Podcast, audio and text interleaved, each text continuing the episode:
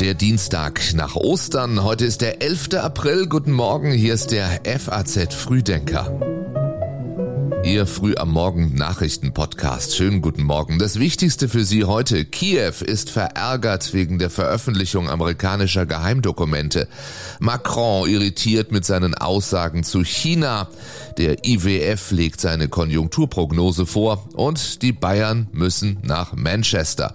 Gleich mehr dazu. Hier ist noch Meldungen dieser Nacht in Kürze. Über 180 Klagen wegen möglicher Corona-Impfschäden. In Kürze beginnen die Zivilprozesse gegen Impfstoffhersteller, berichtet die FAZ heute früh. Dabei wird es auf Gutachter ankommen. Denkbar wäre auch ein Abschreckungsurteil gleich zu Beginn. Die Bundeswehr kann Bündnisverpflichtungen angeblich nicht erfüllen. Das Heer hat laut einem Bericht Schwierigkeiten, eine der NATO zugesagte Division aufzustellen. Und eine Aschewolke aus Vulkan auf Kamtschatka könnte die Luftfahrt gefährden. In Russlands fernem Osten kommt es seit Tagen zu Vulkanausbrüchen. Nun spuckt der Schivelutsch Asche und sorgt für Alarmstufe Rot in der Luftfahrt. Den FAZ Frühdenker Newsletter hat Patrick Schleret geschrieben. Ich bin Jan Malte Andresen. Schön, dass Sie diesen Tag mit uns beginnen. Who leaked them? Why were they leaked? How many secrets were lost? These are the key new questions this morning. Wer gab sie weiter? Warum wurden sie weitergegeben? Und wie viele Geheimnisse wurden wirklich verraten? Ja, das sind die Fragen auch heute Morgen, nicht nur im amerikanischen News TV. Die ganze Welt fragt sich das, nachdem Geheimdokumente zum Ukraine-Krieg durchgesickert sind. Kiew ist verärgert und das US-Justizministerium sucht nach dem Datenleck, bisher ohne Erfolg. So we don't know who's behind this. We don't know what the motive is. And I think I can't remember who asked before, but we don't know what else might be out there. Wir wissen nichts über die Quelle des Lecks und ob die Bedrohung eingedämmt wurde, das sagt John Kirby, Sprecher des Nationalen Sicherheitsrats in den USA. Das Pentagon lässt ausrichten, die Veröffentlichung amerikanischer Geheimdokumente stelle ein sehr hohes Risiko für die nationale Sicherheit dar. Der Vorgang habe das Potenzial, Falschinformationen zu verbreiten. Russland indes bezeichnete die Dokumente als einigermaßen interessant. Sie würden bereits studiert, analysiert und erörtert, sagte Kreml-Sprecher Peskov. Nochmal kurz erklärt, was da passiert ist. Die Dokumente waren am Donnerstag und Freitag in den sozialen Medien entdeckt worden. Die Verfasser sorgen sich um die Durchhaltefähigkeit der ukrainischen Armee und um die mangelnde Versorgung mit Munition zur Flugabwehr. Die Dokumente zeigen auch, dass die amerikanischen Geheimdienste Verbündete ausspionieren. Das könnte für Verstimmungen zwischen den Alliierten sorgen. So gibt es Dokumente, die sich mit der Lage in Südkorea oder Israel bezüglich des Ukraine-Kriegs befassen. Die ukrainische Regierung zeigte sich verärgert über die Veröffentlichung der Geheimdokumente. CNN berichtet gestern unter Berufung auf eine anonyme Quelle, Kiew habe bereits einige seiner militärischen Pläne geändert. Das US-Justizministerium und das Pentagon wollen unterdessen den Ursprung des Lecks untersuchen. We're saying we, we cannot speak to the veracity and the validity of any of those documents at this point. We're studying that. We're, DOD is, is leading an effort to study that, to, to figure that out. Sagt John Kirby, die Echtheit der Dokumente soll noch geprüft werden.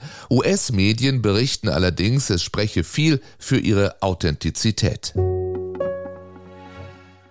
Erst China, dann die Niederlande. Frankreichs Präsident Macron wird heute früh König Willem Alexander und dessen Frau Maxima treffen.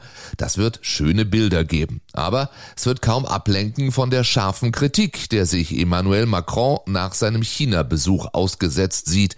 Denn wie der französische Präsident die Rolle Europas definiert, das sorgte für Empörung. In einem Interview, das ausgerechnet kurz nach seinem China-Besuch veröffentlicht wurde, sagte Macron, Europa solle sich nicht in eine mögliche Eskalation um Taiwan hineinziehen lassen. Es solle ein dritter Pol zwischen China und Amerika sein und, Zitat, kein Vasall der USA. Das Echo darauf ist verheerend. Der CDU-Außenpolitiker Norbert Röttgen sagte zum Beispiel, Macron habe es geschafft, aus der China-Reise einen PR-Coup für Xi Jinping und ein außenpolitisches Desaster für Europa zu machen. Unterdessen hat China gestern das dreitägige Manöver zur simulierten Blockade Taiwans beendet. China beansprucht Taiwan für sich, obwohl die Demokratische Inselrepublik seit mehr als 70 Jahren eine unabhängige Regierung hat. Ziemlich genau ein halbes Jahr gilt jetzt der neue höhere Mindestlohn von 12 Euro. Da soll er bald nochmal steigen. Zumindest kündigt das der Bundesarbeitsminister an. Im Interview mit der Bild am Sonntag sagt Hubertus Heil, der Mindestlohn werde im Januar 2024 deutlich steigen. Die Gründe sind ähnlich wie vor mehr als einem Jahr, als er für den 12 Euro Mindestlohn geworben hat, nämlich so. Es ist für mich eine Frage der Leistungsgerechtigkeit und auch des Respekts vor ordentlicher Arbeit. Ein angemessener allgemeiner Mindestlohn und die Mindestlohnerhöhung ist nicht nur sozial gerecht, sie ist auch wirtschaftlich vernünftig, weil sie am Ende des Tages auch die Kaufkraft in diesem Bereich stärkt. Jetzt also kündigt Hubertus Heil die nächste Erhöhung an und die Kritik ließ nicht lange auf sich warten. Der Hauptgeschäftsführer der Bundesvereinigung Deutscher Arbeitgeberverbände, Steffen Kampeter, warf Heil vor, er sabotiere die Arbeit der unabhängigen Mindestlohnkommission. Staatslohnsetzung statt Tarifpolitik scheint die Maßgabe aus dem Arbeitsministerium zu sein. Kampeter ist Mitglied der Kommission.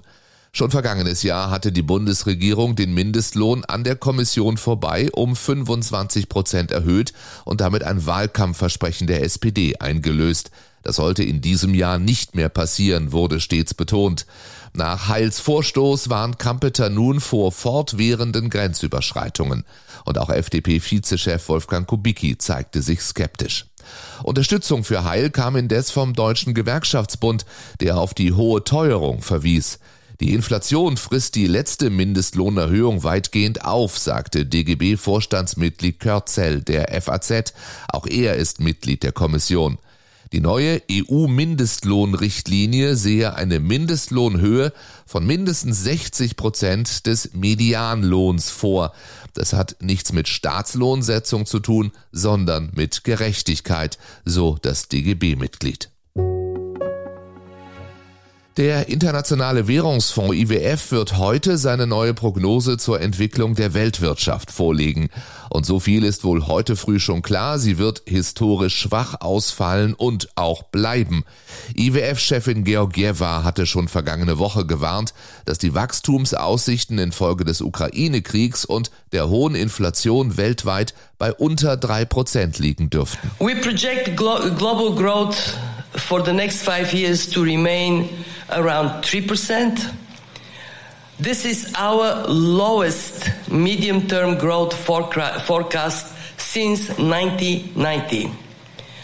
It is well below the average of 3.8% we had in the pre COVID decade. Bei der Frühjahrstagung des IWF und der Weltbank steht nun nicht nur die Entwicklung der Weltwirtschaft auf der Tagesordnung, die Entwicklungsbank soll sich verändern und eine wichtige Rolle im Kampf gegen den Klimawandel spielen. Kritiker finden, die Weltbank mache viel zu wenig aus ihren finanziellen Möglichkeiten. Sie selbst schätzt, dass Entwicklungsländer jedes Jahr über sieben Jahre hinweg 2,4 Billionen Dollar brauchen, um sich für Klimawandel, Pandemien und Konflikte zu wappnen. Die Vorfreude ist riesengroß, die Aufgabe ist auch riesengroß, sagt Bayern-Trainer Thomas Tuchel und meint das Viertelfinale der Champions League. Heute Abend muss Bayern gegen Manchester City ran und damit gegen Ausnahmestürmer Erling Haaland. Ich glaube, dass wir mit unserer ganzen Mannschaft sehr konzentriert sein müssen, fokussiert bleiben, weil diese Spieler einen Moment nötig haben, ein Tor zu, zu schießen. Ja, wir müssen äh, top sein. Meint Bayerns Innenverteidiger Matthijs de Licht. Für ihn und die anderen Stars des FC Bayern München ist es auf jeden Fall eine ungewohnte Rolle, im Auswärtsspiel mal der Außenseiter zu sein. Gewinnt Manchester City heute Abend nämlich das Spiel, dann zahlt der Sportwettenanbieter B-Win das 1,73-fache des Einsatzes zurück.